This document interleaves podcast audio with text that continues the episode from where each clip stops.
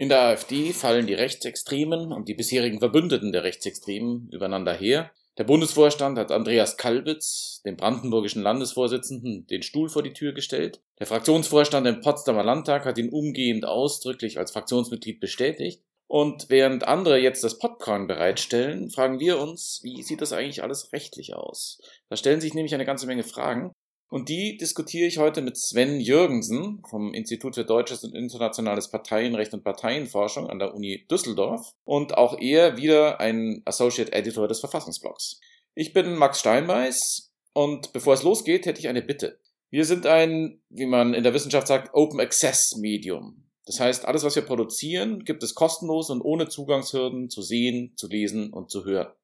Darauf sind wir stolz und das ist für uns Prinzipiensache.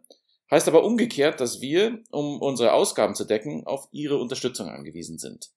Die können Sie am einfachsten uns dadurch zuteil werden lassen, dass Sie auf der Plattform Steady, also Steady, S-T-E-A-D-Y, ein sozusagen freiwilliges Abo abschließen. Das ist so eine Art Crowdfunding.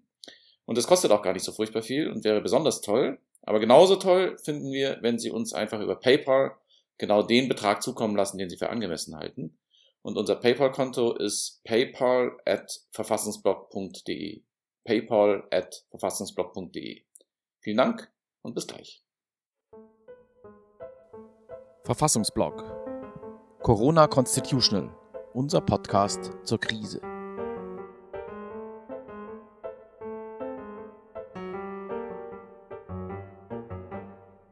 Hallo Sven, na, alles gut bei euch? Alles gut, ja. Ja, vielen Dank, dass du dir die Zeit nimmst, äh, um über Andreas Kalbitz zu reden. Brandenburgischer Fraktionschef und einer der mächtigen Männer in der AfD, der jetzt vom Bundesvorstand den Stuhl vor die Tür gesetzt bekommen hat mit einer knappen Entscheidung von 7 zu 5 und da zeichnet sich der nächste große Konflikt in der AfD ab und das Ganze ist auch parteienrechtlich super interessant, wenn man da mal genau drauf schaut. Eine Frage, die ich mir gestellt habe, sozusagen ganz naiv, wie kann es eigentlich sein, dass ein Bundesvorstand einen Beschluss fällt und dann ist jemand seine Mitgliedschaft los?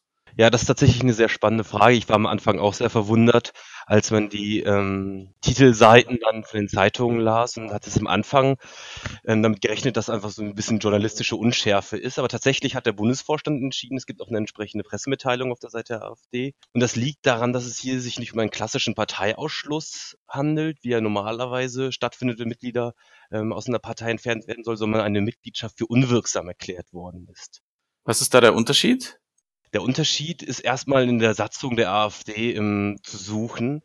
Die AfD hat einen relativ spektakulären Mitgliedschaftsparagraphen, an dem man auch, glaube ich, ganz gut so ein bisschen die Geschichte, die Entwicklung der Partei ablesen lässt. Und die AfD hat schon früh Vorkehrungen getroffen, um problematische Mitglieder oder Mitglieder mit problematischer Herkunft aus der Partei zu entfernen. Und das ähm, ist auch gerade hier beim Kalbitz umstritten. Der Kalbitz wird vorgeworfen, Mitglied in diversen problematischen Organisationen, wie eben dem HDJ gewesen zu sein und noch anderen Organisationen. Also das ist so eine, eine ich glaube, das kann man, kann, also jedenfalls eine sehr rechtsextreme Organisation, Neonazi-Jugendorganisation. Genau. Und ihm wird jetzt vorgeworfen, er hätte darüber aufklären müssen, über diese, ähm, über diese Mitgliedschaft. Und tatsächlich findet sich in der heutigen Satzung der AfD da eine relativ äh, ja, findige ähm, Regelung dazu, dass nämlich die Mitgliedschaft unter der Bedingung steht, dass man darüber richtig aufgeklärt hat und wenn festgestellt wird, hey, da hat jemand nicht richtig ähm, die Wahrheit gesagt, nicht vollständig aufgeklärt, dann löst sich die Mitgliedschaft auf. Ah. Und ähm, das ist die heutige Rechtslage, wenn man, ich habe dann ein bisschen recherchiert, wie das zu 2013 war und jetzt wird es kompliziert. 2013 gab es eine ähnliche Regelung, nur ist da von einem Widerruf der Mitgliedschaft die Rede und nicht eben von einer automatischen Auflösung. Die automatische Auflösung ist natürlich noch ähm, für die aus Sicht des Vorstandes noch einfacher, noch ähm, zielführender. Und dieser Widerruf setzt eben voraus, dass verschwiegen worden ist, dass man in einer als extremistisch eingestuften Organisation Mitglied war. Moment, also ein Widerruf im Unterschied zu einer, im, im Unterschied wozu? Eben zu einer automatischen Auflösung, wie es heute ähm, wäre. Der Widerruf muss eben noch erklärt werden, während es bei der Auflösung die Feststellung reicht, da hat jemand unvollständige Angaben gemacht und ähm, dann war er quasi nie Mitglied geworden. Im Nachhinein löst sich das dann auf. Ach so, also so bisschen so wie bei der Einbürgerung sozusagen. Ja, so, vergleichbar, aber auch noch ein bisschen komplizierter eben die Mitgliedschaft steht ihm dann unter dem Fall unter diesem Damoklesschwert die, diese auflösenden Bedingungen. Das ist eine sehr spannende Konstruktion. Ich glaube, der Mitgliedschaftsparagraph in der AfD-Satzung, der ist noch mal eine ganz eigene Betrachtung wert. Wie gesagt, da kann man, glaube ich, ganz viel rauslesen, was diese Partei eben so, wo die herkommt und wie die, das Verhältnis zur eigenen Mitgliedschaft, auch ein bisschen Misstrauen gegenüber der eigenen Mitgliedschaft.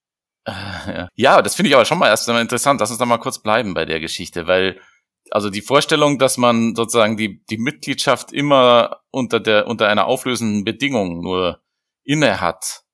Was ist das eigentlich? Gibt es das irgendwo anders auch? Kann man sowas überhaupt sozusagen so in seine Satzung reinschreiben? Dass man sozusagen möglicherweise war ich die ganze Zeit mit, gar nicht Mitglied, dachte nur und alle anderen dachten auch, dass ich Mitglied bin, stimmte aber gar nicht. Das kommt mir ganz schön weitreichend vor als Rechtsfolge. Ja, das ist juristisch höchst problematisch. Auch ähm, die alte Regelung mit diesem Widerruf war schon, ähm, war schon aus meiner Sicht problematisch. Die neuere ist so mehr so automatische Beendigungs Gründe. Das gibt es bei vielen Parteien in Bezug auf ähm, Dauer nicht zahlende ähm, Parteimitglieder, die ihren Mitgliedsbeitrag dauerhaft nicht entrichten. Die sollen dann auch automatisch aus der Partei entfernt werden.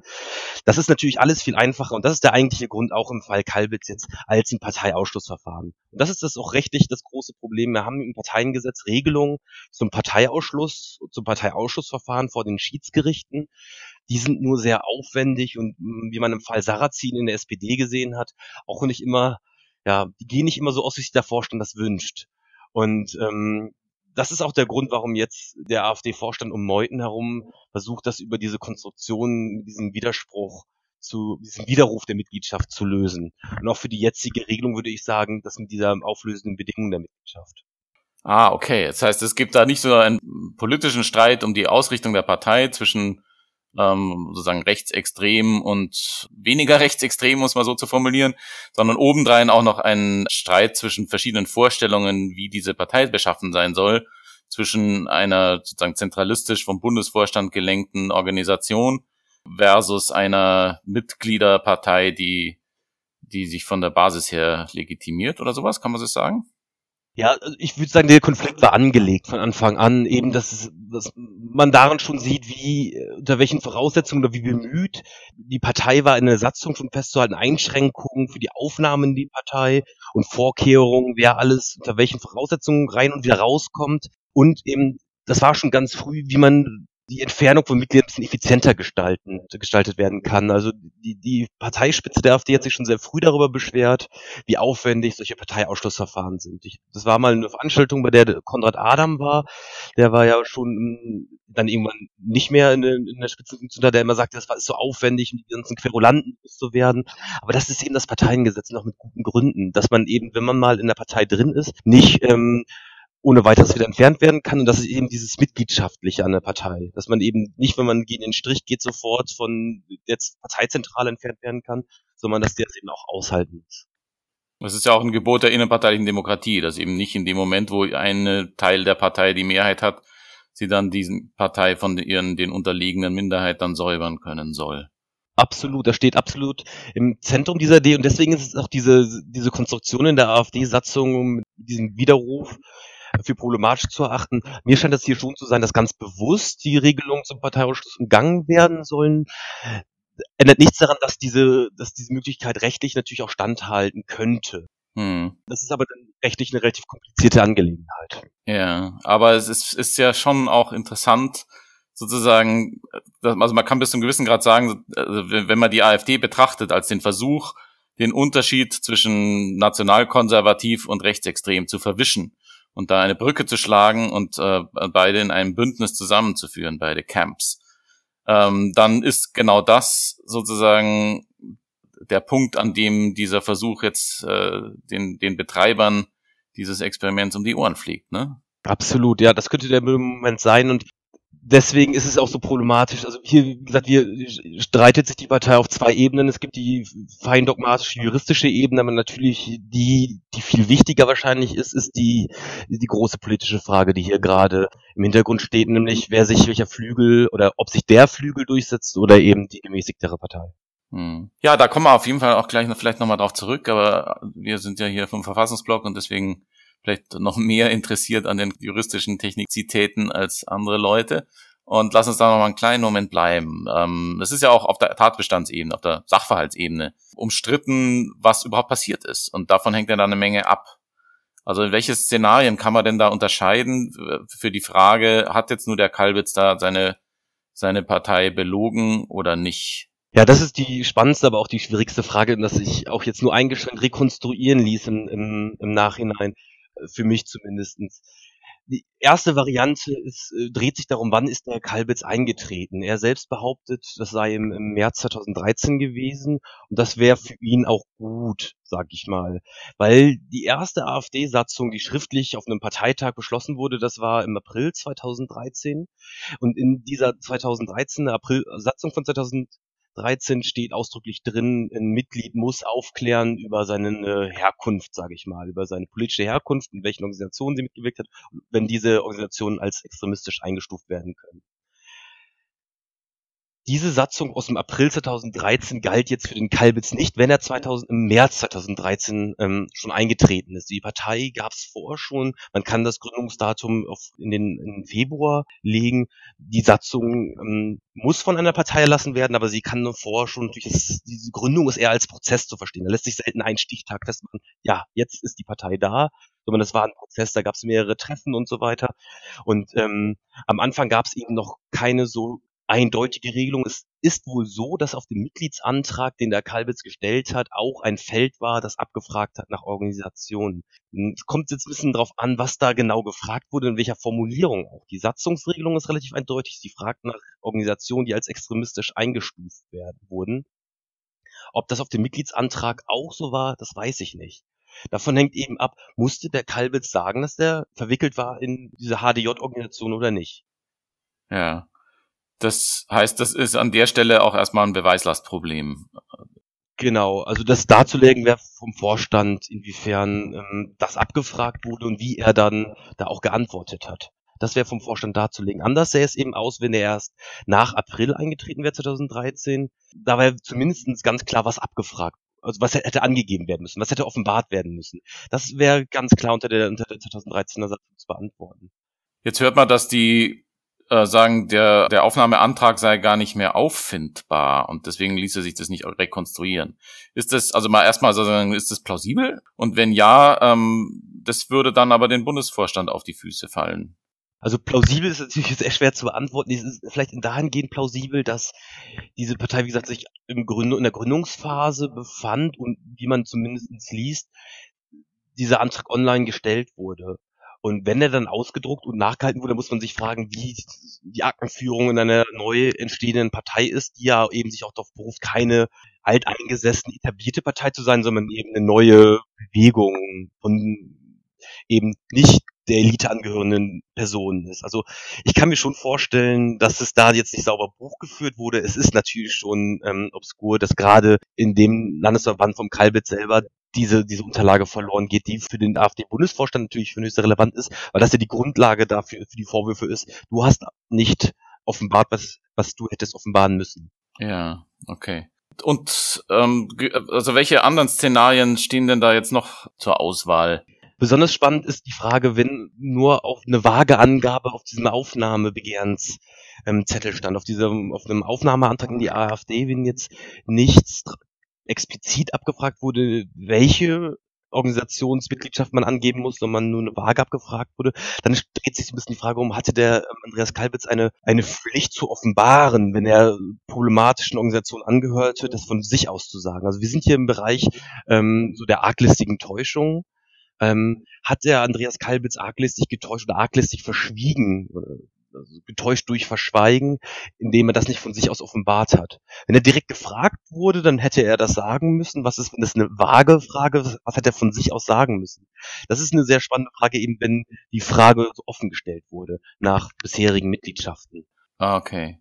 Und das andere ist eben, wenn der Aufnahmeantrag nicht eben, wie gesagt, im März gestellt wurde, sondern erst im April oder später, nachdem die AfD-Satzung auch förmlich verabschiedet wurde. Ah ja, okay. Jetzt beruft sich die, die, die Landtagsfraktion, der Andreas Kalbitz vorsitzt in Brandenburg im Potsdamer Landtag, darauf, dass das eben alles so furchtbar rechtlich unsicher ist und da jetzt irgendwelche Rechtsstreitigkeiten losgehen vor dem Schiedsgericht, auch möglicherweise vor, vor dem Zivilgericht.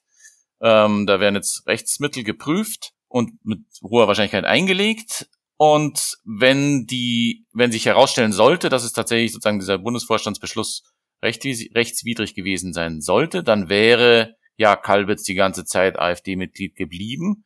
Und mit dieser Begründung sagt der, sagt der Vorstand, jetzt fassen wir unsererseits einen Beschluss, dass er Mitglied der AfD-Landtagsfraktion bleibt. Was ist denn von diesem Vorgehen zu halten?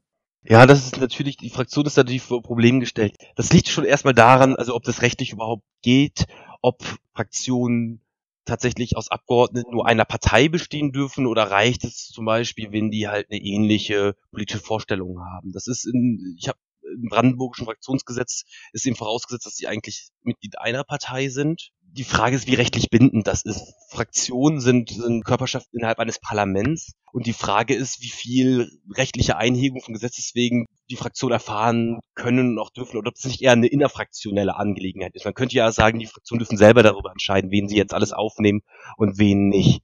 Das scheint mir schon erstmal problematisch zu sein, diese Festlegung nur ähm, auch tatsächlich Mitglied einer Partei. Wenn der Andreas Kalbitz nämlich nicht Mitglied einer Partei der AfD wäre, dann müsste man fragen, ob der nicht auch seinen Fraktionsstatus verlieren müsste.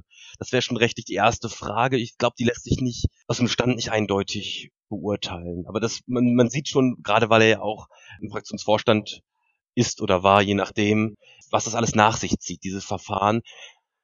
Vor allen Dingen aber auch durch diese abenteuerliche, durch dieses abenteuerliche juristische Vorgehen und eben nicht das Parteiordnungsverfahren, ähm, das Parteiausschlussverfahren, was ja natürlich dann für viel Klarheit gesorgt hätte.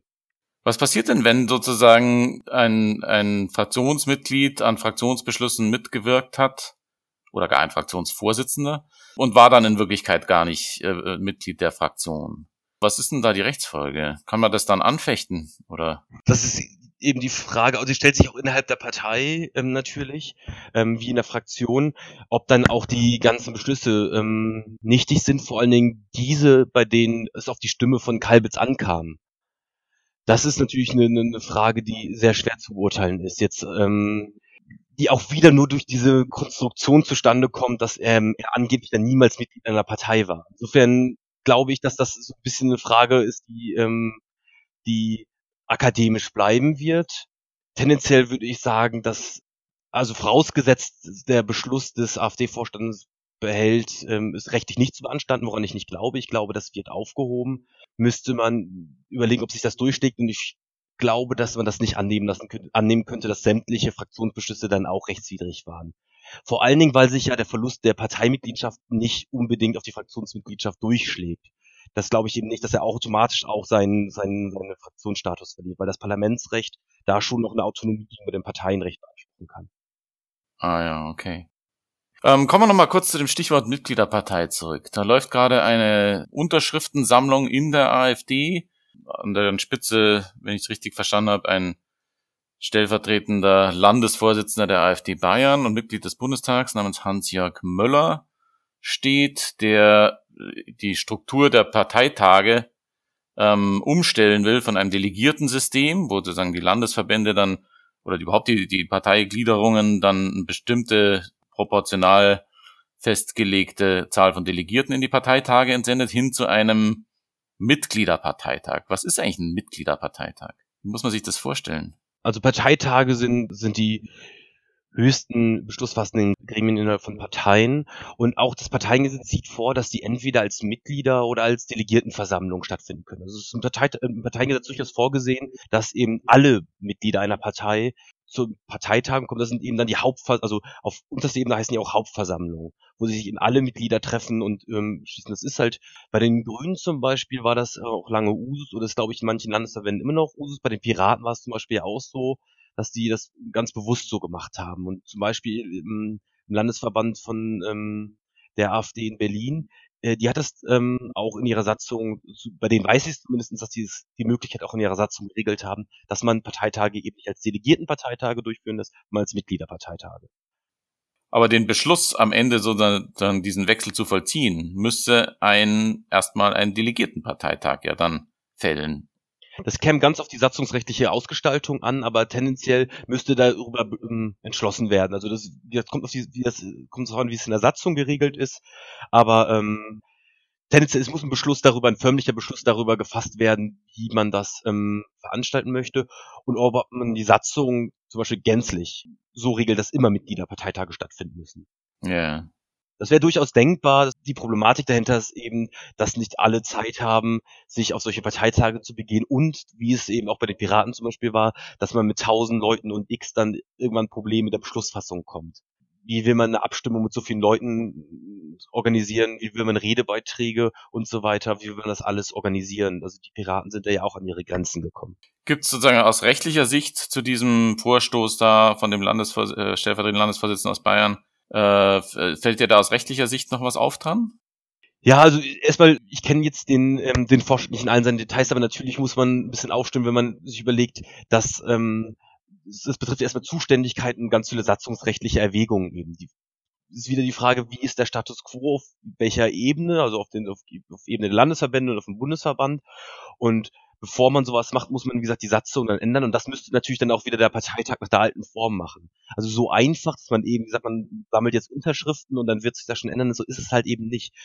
Das ist ja wie immer, wenn man versucht, den Weg an der, an der Partei oder an den Parteistrukturen vorbeizumachen, hat das selten ähm, Erfolg, aber es natürlich deutlich wird, ist halt eben der Anspruch auch innerhalb der Partei, in der AfD, dass man jetzt schon wieder dann anfängt, auf irgendeine Parteielite zu schimpfen dass eben die Partei anfängt, innerhalb den alten Kampf wieder aufzurollen, den sie selber gegen die anderen führen, zu sagen halt, wir haben da eine, eine irgendeiner Weise korrupte Elite, die die Partei in die falsche Richtung führt. Jetzt lasst doch die Mitglieder entscheiden. Und das ist natürlich sehr kompliziert, vor allem wenn man das, diesen versucht durchzudrücken, ohne die, die eigenen Parteistrukturen zu nutzen, sondern das eben von außen zu machen. Ja, schon ein interessantes Phänomen, so eine Art, ähm, so eine Art populistische Autoimmunreaktion, wenn man so will, sozusagen. Der Populismus frisst sich selber. Ja. So kann man das vielleicht einordnen. Ja, das war super interessant, fand ich. Vielen Dank, Sven Jürgensen von der Uni Düsseldorf. Hat großen Spaß gemacht. Auf Wiedersehen.